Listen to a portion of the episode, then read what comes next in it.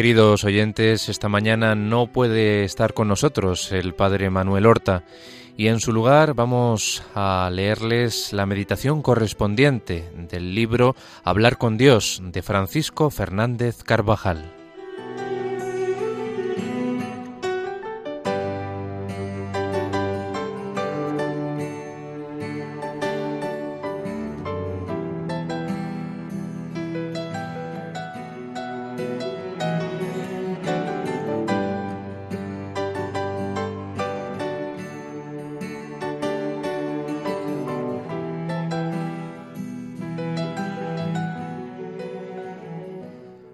De la 33 semana del tiempo ordinario. El Señor nunca niega su gracia. Ocurrió, leemos en el Evangelio de la Misa, que al llegar a Jericó había un ciego sentado junto al camino mendigando. Algunos padres de la Iglesia señalan que este ciego a las puertas de Jericó es imagen de quien desconoce la claridad de la luz eterna pues en ocasiones el alma puede sufrir también momentos de ceguera y de oscuridad. El camino despejado que vislumbró un día se puede tornar desdibujado y menos claro, y lo que antes era luz y alegría, ahora son tinieblas, y una cierta tristeza pesa sobre el corazón. Muchas veces esta situación está causada por pecados personales, cuyas consecuencias no han sido del todo zanjadas, o por la falta de correspondencia a la gracia. Quizá el polvo que levantamos al andar, nuestras miserias, forma una nube opaca que impide el paso de la luz. En otras ocasiones, el Señor permite esa difícil situación para purificar el alma, para madurarla en la humildad y en la confianza en Él. En esa situación es lógico que todo cueste más, que se haga más difícil y que el demonio intente hacer más honda la tristeza o aprovecharse de ese momento de desconcierto interior. Sea cual sea su origen, si alguna vez nos encontramos en ese estado, ¿qué haremos? El ciego de Jericó, Bartimeo, el hijo de Timeo, nos lo enseña. Dirigirnos al Señor, siempre cercano, hacer más intensa nuestra oración, para que tenga piedad y misericordia de nosotros. Él, aunque parece que sigue su camino y nosotros quedamos atrás, nos oye, no está lejos. Pero es posible que nos suceda lo que a Bartimeo, y los que iban delante le reprendían para que se callara. El ciego encontraba cada vez más dificultades para dirigirse a Jesús, como nosotros cuando queremos volver a Dios, esas mismas flaquezas en las que hemos incurrido acuden al corazón, nublan el entendimiento, dejan confuso el ánimo y querrían apagar la voz de nuestras oraciones. Es el peso de la debilidad o del pecado que se hace sentir. Tomemos ejemplo del ciego. Pero él gritaba mucho más, Hijo de David, ten piedad de mí.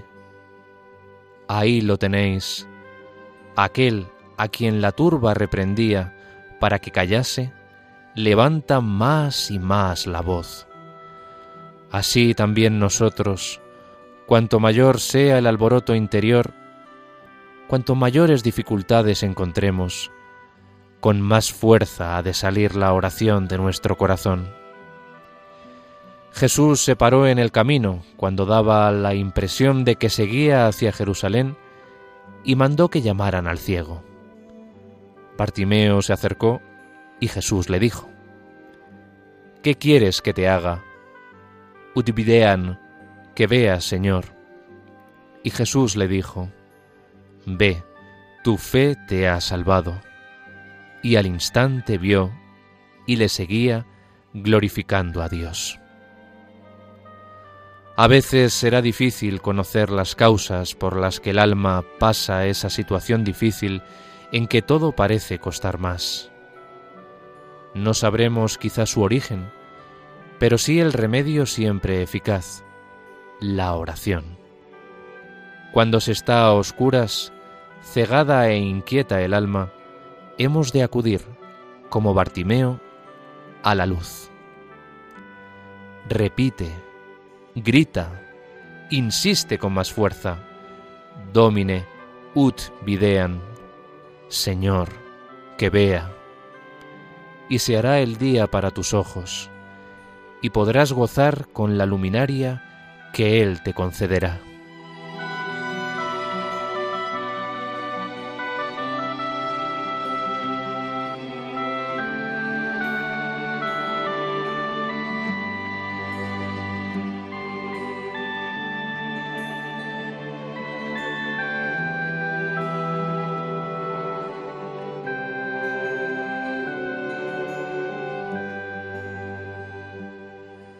Jesús, Señor de todas las cosas, podía curar a los enfermos, podía obrar cualquier milagro del modo que estimara oportuno. A algunos los curó con una sola frase, con un simple gesto, a distancia. A otros por etapas, como al ciego del que nos habla San Juan. Hoy es muy frecuente que dé la luz a las almas a través de otros. Cuando los magos se quedaron en tinieblas, al desaparecer la estrella que les había guiado desde un lugar tan lejano, hacen lo que el sentido común les dicta, interrogar a quien debía saber dónde había nacido el rey de los judíos. Le preguntan a Herodes, pero los cristianos no tenemos necesidad de preguntar a Herodes o a los sabios de la tierra. Cristo ha dado a su Iglesia la seguridad de la doctrina, la corriente de gracia de los sacramentos, y ha dispuesto que haya personas para orientar, para conducir, para traer a la memoria constantemente el camino. Por eso, si el Señor permite que nos quedemos a oscuras, incluso en cosas pequeñas, si sentimos que nuestra fe no es firme, acudamos al buen pastor, al que dando su vida por los demás, quiere ser, en la palabra y en la conducta, un alma enamorada. Un pecador quizá también, pero que confía siempre en el perdón y en la misericordia de Cristo. Nadie, de ordinario, puede guiarse a sí mismo sin una ayuda extraordinaria de Dios. La falta de objetividad con que nos vemos a nosotros mismos, las pasiones, hacen difícil, quizá imposible, encontrar esos senderos, a veces pequeños, pero seguros, que nos llevan en la dirección justa. Por eso, desde muy antiguo, la Iglesia, siempre madre, aconsejó ese gran medio de progreso interior que es la dirección espiritual. No esperemos gracias extraordinarias en los días corrientes y en aquellos en que más necesitamos luz y claridad, si no quisiéramos utilizar aquellos medios que el Señor ha puesto a nuestro alcance. ¿Cuántas veces Jesús espera la sinceridad y la docilidad del alma para obrar el milagro? Nunca niega el Señor su gracia si acudimos a Él en la oración y en los medios por los cuales derrama sus gracias. Santa Teresa, con la humildad de los santos, escribía, Había de ser muy continua nuestra oración por estos que nos dan luz. ¿Qué seríamos sin ellos entre tan grandes tempestades como ahora tiene la Iglesia? Y San Juan de la Cruz señalaba igualmente, El que solo quiere estar, sin arrimo y guía, será como el árbol que está solo y sin dueño en el campo, que por más fruta que tenga, los viadores se la cogerán y no llegará a sazón. El árbol cultivado y guardado con los buenos cuidados de su dueño, da la fruta en el tiempo que de él se espera.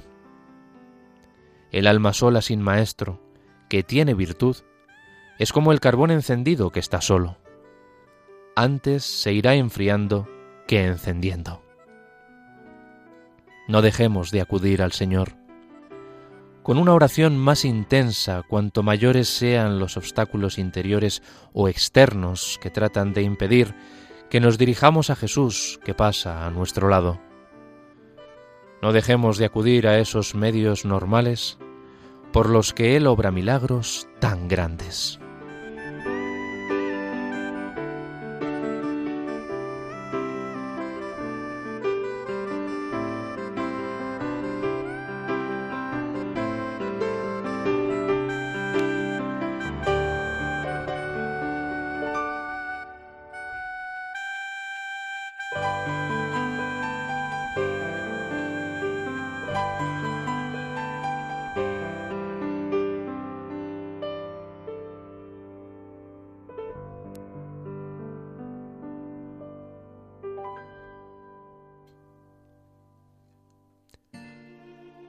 Nuestra intención al acercarnos a la dirección espiritual es la de aprender a vivir según el querer divino. En el mismo San Pablo, a pesar del inicio extraordinario de su vocación, Dios quiso después seguir con él el camino normal, es decir, formarle y transmitirle su voluntad a través de otras personas. Ananías le impuso las manos y al instante cayeron de sus ojos una especie de escamas y recobró la vista. En quien nos ayuda vemos al mismo Cristo, que enseña, ilumina, cura y da alimento a nuestra alma para que siga su camino. Sin este sentido sobrenatural, sin esta fe, la dirección espiritual quedaría desvirtuada se transformaría en algo completamente distinto, un intercambio de opiniones, quizá. Este medio es una gran ayuda y presta mucha fortaleza cuando lo que realmente deseamos es averiguar la voluntad de Dios sobre nosotros e identificarnos con ella. No busquemos en la dirección espiritual a quien pueda resolver nuestros asuntos temporales. Nos ayudará a santificarlos, nunca a organizarlos ni a resolverlos. No es esa su misión.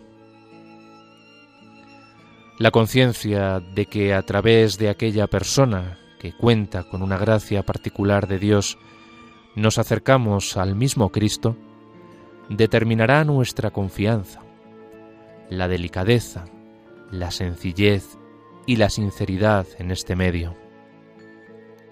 Bartimeo se acercó a Jesús como quien camina hacia la luz, a la vida, a la verdad, al camino.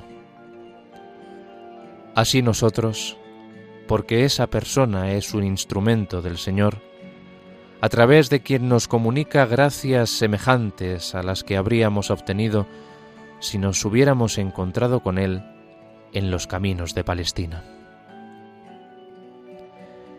En la continuidad de la dirección espiritual, se va forjando el alma y, poco a poco, con derrotas y con victorias, vamos construyendo el edificio sobrenatural de la santidad. ¿Has visto cómo levantaron aquel edificio de grandeza imponente? Un ladrillo y otro, miles, pero uno a uno, y sacos de cemento uno a uno, y sillares, que suponen poco ante la mole del conjunto, y trozos de hierro, y obreros que trabajan día a día las mismas horas. ¿Viste cómo alzaron aquel edificio de grandeza imponente? A fuerza de cosas pequeñas. Un cuadro se pinta pincelada a pincelada, un libro se escribe página a página, con amor paciente, y una maroma capaz de aguantar grandes pesos está tejida por un sinfín de hebras finas. Si llevamos bien este medio de dirección espiritual, nos sentiremos como Bartimeo, que seguía en el camino a Jesús, glorificando a Dios lleno de alegría.